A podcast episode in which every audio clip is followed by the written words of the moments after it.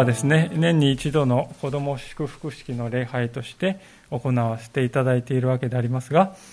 毎年、教会ではこの日を大切にして子どもたちのために祈る、そのような時としてきました。おそらく参加してくださった親御さんもですね、我が子を特別な眼差しでご覧になられたことと思います。そこで今から少しの間ですね、この眼差しということをテーマに、聖書から教えられる時を持たせていただきたいと思うんであります。まず、今年の1月に新聞に載ったある記事をご紹介したいと思うんですが、それは全国の中高生からですね、募った私の折々の言葉コンテスト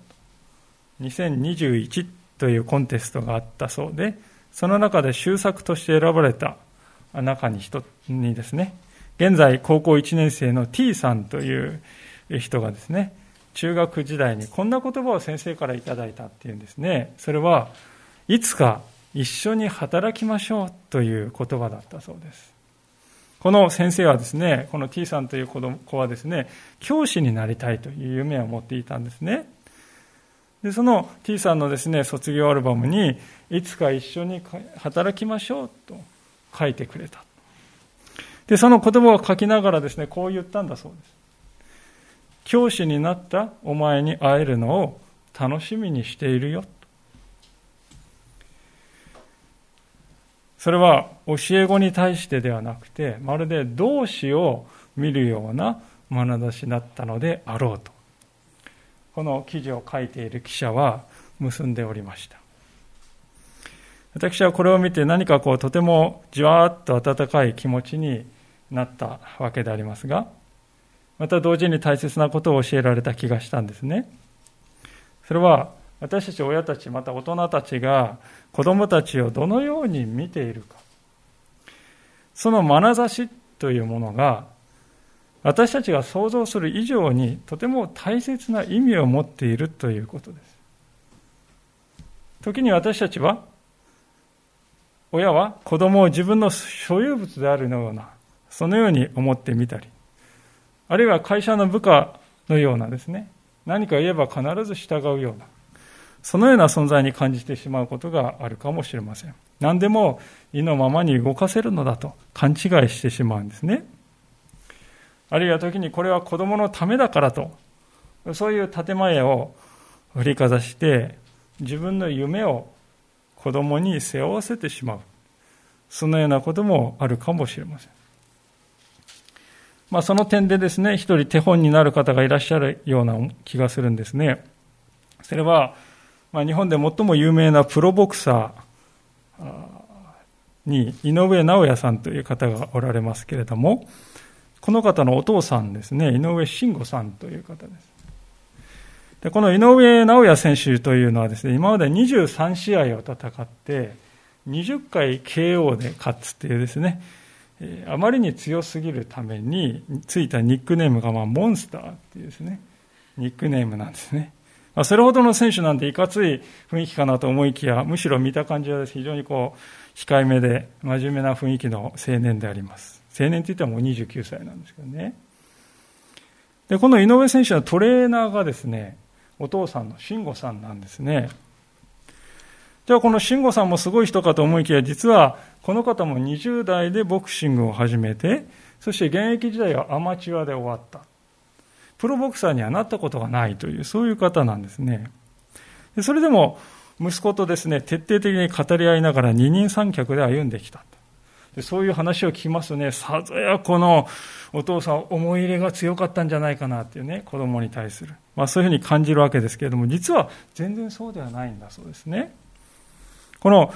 井上慎吾さん、お父さんはですね、高知業の傍ら、不動産業など、2つの会社を経営している実業家だそうです。で、この方ある時こういうふうに語ったそうですね。まあ、俺は、直哉や拓磨、弟さんですけど、拓磨の拳に自分の夢を乗せていない。俺には俺の仕事があるんだ。まあそんな慎吾さんでありましたので、昔あるですね、試合会場で見た光景に違和感を感じたと語っていますね。それはどういう光景かというと、試合で敗れたと思われる小学生をですね、親と思われるこの大人が叩いている。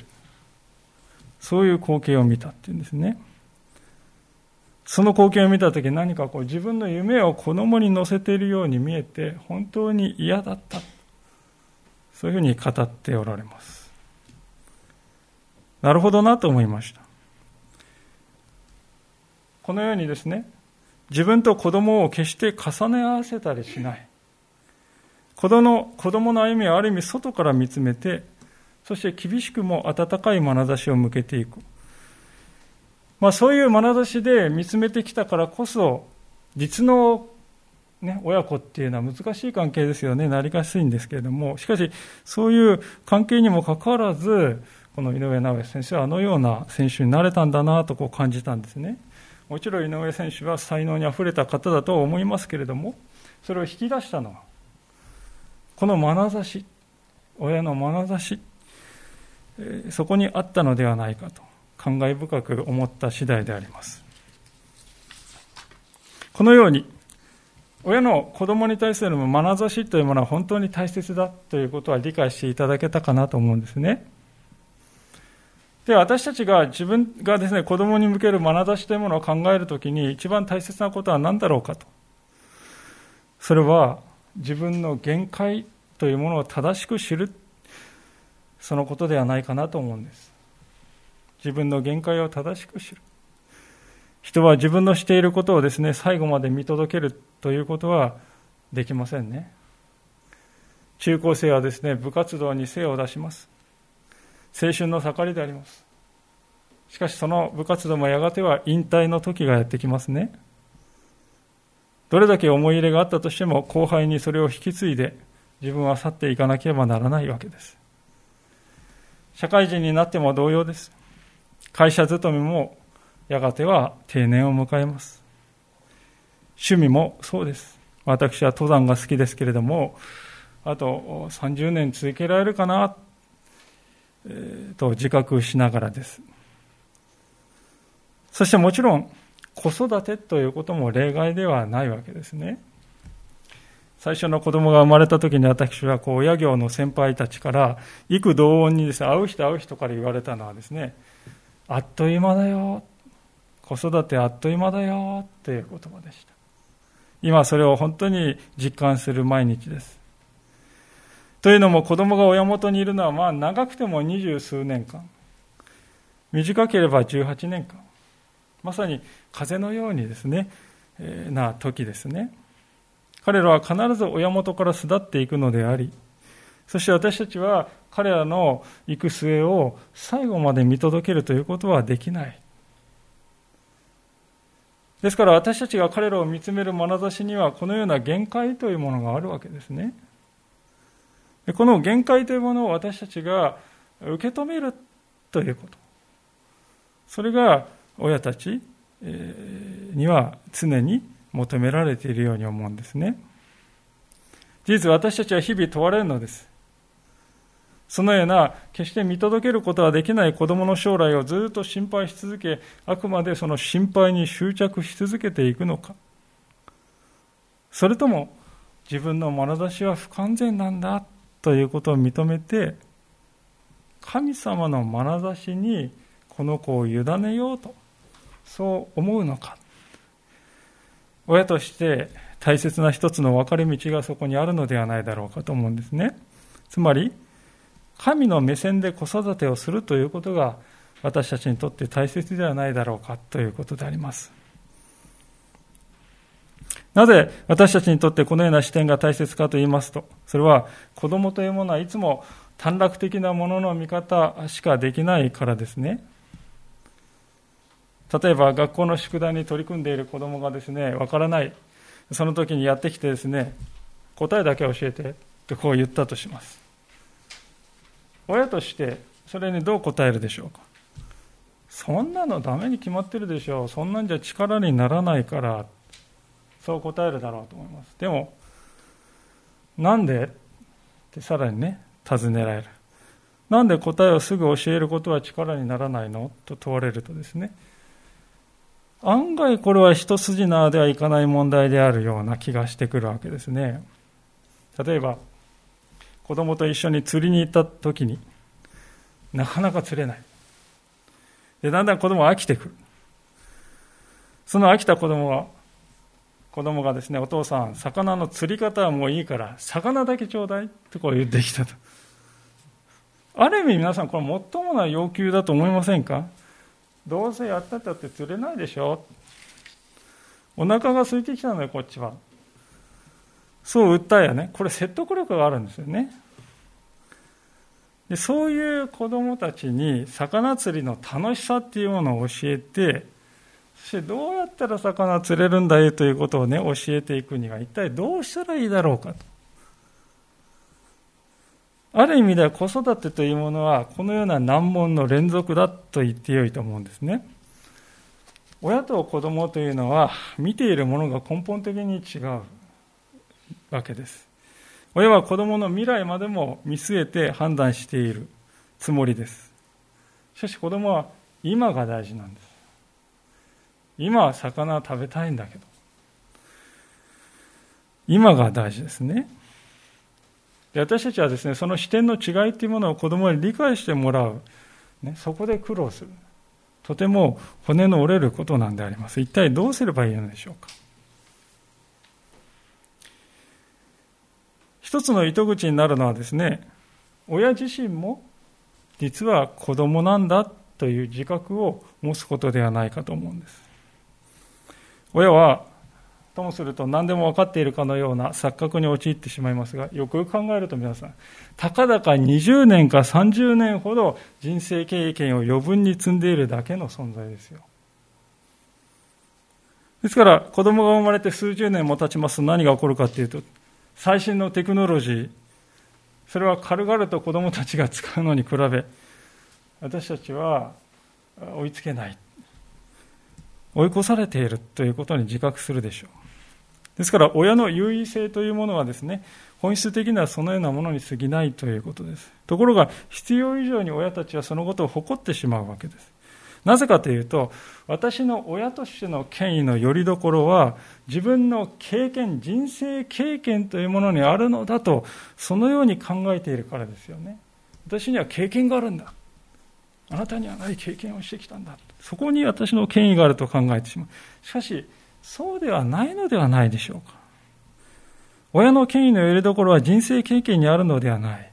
そうではなく、自分の限界というものを正しく知っている。そしてそれを受け止めているという、その謙虚さにこそあるのではないでしょうか。とりわけ、神様の前に出れば、子供も親も赤子のような、等しく赤子のような存在であり、何も知らないに等しいんだな。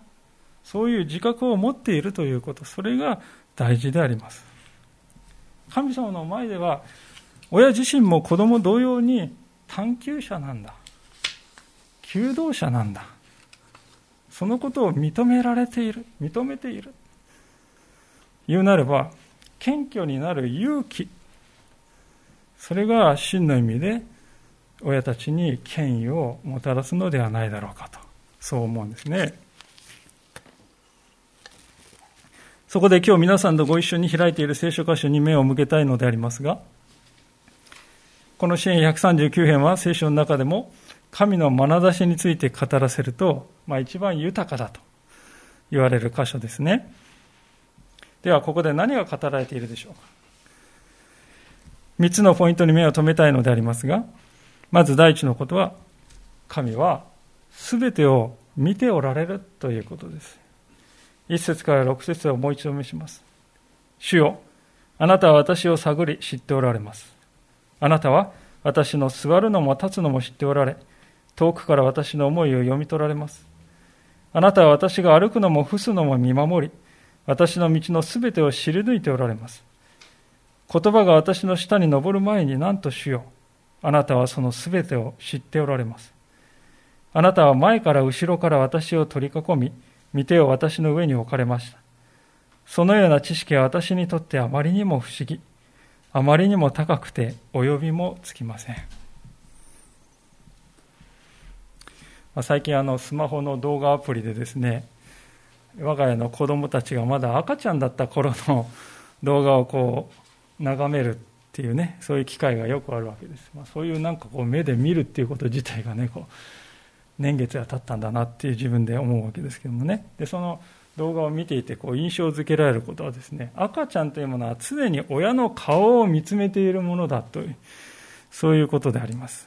で、親とこうアイコンタクトができると、嬉しそうに手足をですね、こうばたつかせているって、そう喜ぶんで、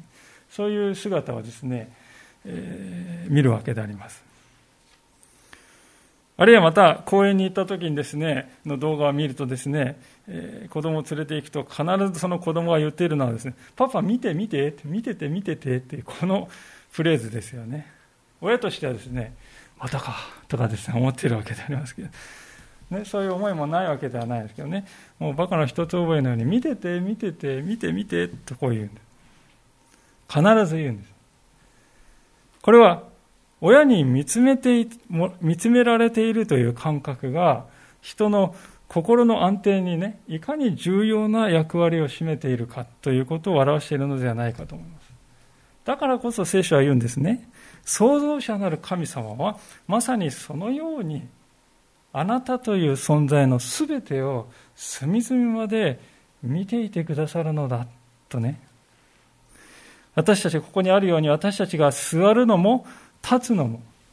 歩くのも横になるのも、そして言葉を発するときはそれよりも前からその言葉をもう知っていてくださるほどだと。ですから、この詩人はそのような神の英知というものをあまりに不思議です。お呼びもつかないですね。と簡単な声を上げているんですね。このことは私たちにとって大きな慰めではないでしょうか。コロナ禍ももう始まってですね、2年以上。で、この2年間の間に子どもたちがですね、本当に精神のバランスにおいて大きなダメージを受けたと。影響が大きいとあちこちで言われております。しかし同時に親たちもそれと同じようにあるいはそれ以上に傷を受けているのではないでしょうか。人と人との距離が必要以上に空きすぎてしまう。その結果、寂しさや孤独感を募らせているそのような大人たちが増えているように思うんですね。だからこそ私たち大人たちは自分がまず神の愛の眼差しによっていつも見守られているのだということを心に覚えるべきではないでしょうか。子供たちは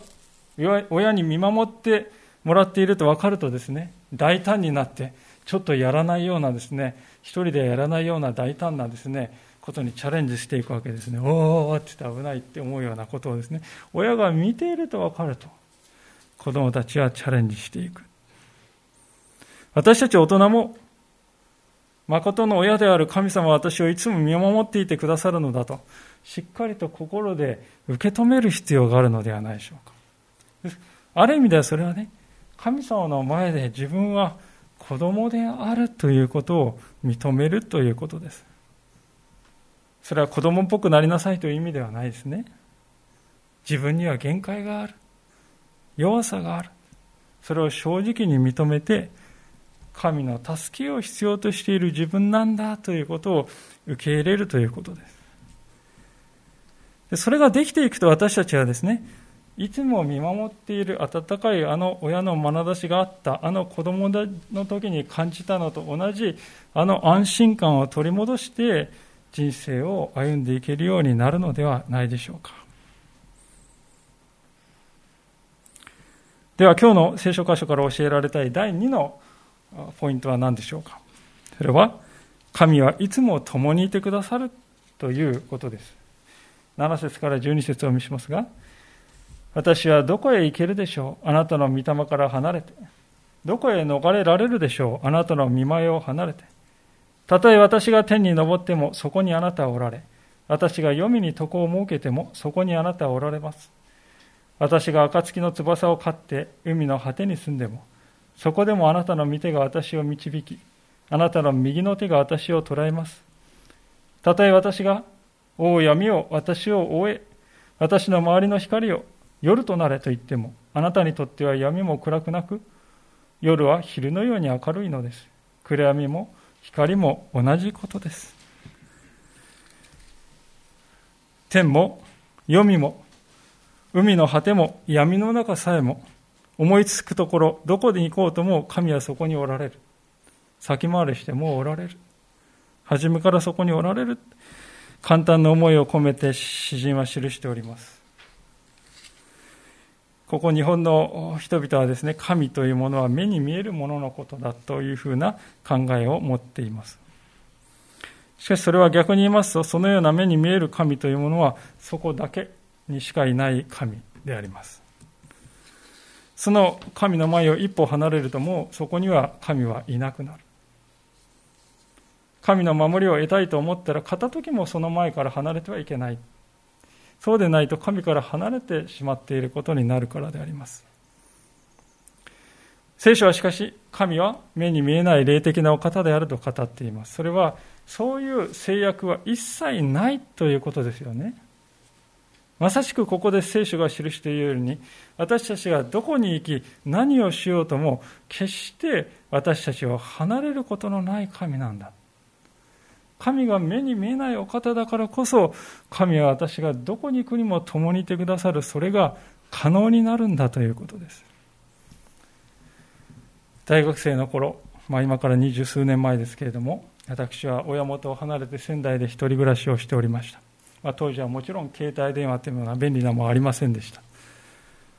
ですから実家とのやり取りというのはですね年に数回帰省する。そして時々電話をかけるあるいはかかってくる。家電ですよね。それでもですよ。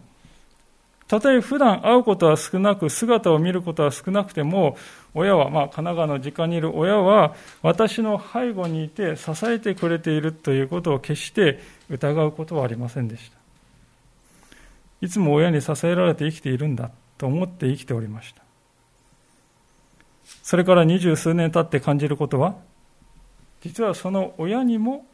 創造者なる神が共におられて支えてくださってきたのだということです。今や当時とはですね、立場がだんだん逆になることが多くなってきました。私の方が親の方にですね、いろいろと手助けをしたり、情報を提供したり、相談に乗ったりということが増えてきました少しずつ弱いを重ねていく親を見ながら将来どうするべきかと考えている自分もおりますそれでも恐れはないなぜならこの7節から12節であるように創造者なる神様が彼らがどこに行くにも離れることなく共にいてくださるのだということを確信しているからです私は親から見れば息子でありますけれども、しかし親自身も神様から見れば子供なんです。つまり神様の目線から見ると、私も親も等しく神の子供なんです。このようにして信仰者の親子というものは神様の前に行くと同労者になる。共に支え合って歩んでいくことができるようになるということです。最終的にはどのような麗しい親子関係であっても別れというものがやってくるわけですが、しかしそこにおいても神様はこの人と共にいてくださる。たとえどこに行こうとも、黄泉に行こうとも、天に行こうとも、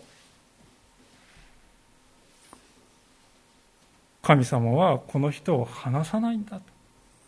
そう確信できるということ。そして自分もまたその離れることのない神様に連なっているんだということです。つまり、それは別れのように見えて、実はそうではないということですね。神の眼差しに生きる関係というのは別離がない関係だということであります。これは私たちが子供に自分の信仰を語り伝えていく最も大きな恵みだと言ってよいでしょう。神がいつも共にいてくださるという聖書の約束は、このような素晴らしい恵みを私たちの人生にもたらしてくれるものなのであります。では、今日の聖書が伝えている恵みの3つ目のポイントは何でしょうか？それは、神は命をお与えになるお方だということです。神は命をお与えになるお方なのだ。13節から16節を見します。あなたこそ私の内臓を作り、母の体のうちで私を組み立てられた方です。私は感謝します。あなたは私に苦しいことをなさって恐ろしいほどです。私の魂はそれをよく知っています。私が隠れたところで作られ、地の深いところで織り上げられたとき、私の骨組みはあなたに隠れてはいませんでした。あなたの目は胎児の私を見られ、あなたの書物にすべてが記されました。私のために作られた日々が、しかもその一日もないうちに。ここに書いてありますように、すべての子供というものは神様が託してくださったものであります。それは神様のものだということです。神が作られたんですから。神様のものなんですね。とすれば皆さん、彼ら、彼女らをですね、育てる責任というのは、神様の方にあるんですよ。神様が生み出され作られたんですから、神様が最終責任を負っておられるんです。これは当然のことであります。時に私たちはしかし、親としての自分自身に幻滅することがあります。そして一体どうすればよいのかと途方に暮れることがある。あるいは絶望しそうになることがあるかもしれない。もう責任を取れない。もう付き合いきれない。そう感じることもないわけではありません。しかし、絶望することはない。なぜなら、その子供は神様のものだからです。神様から私たちに一時託され、預けられている命なのです。そもそも私たちの中で誰一人として、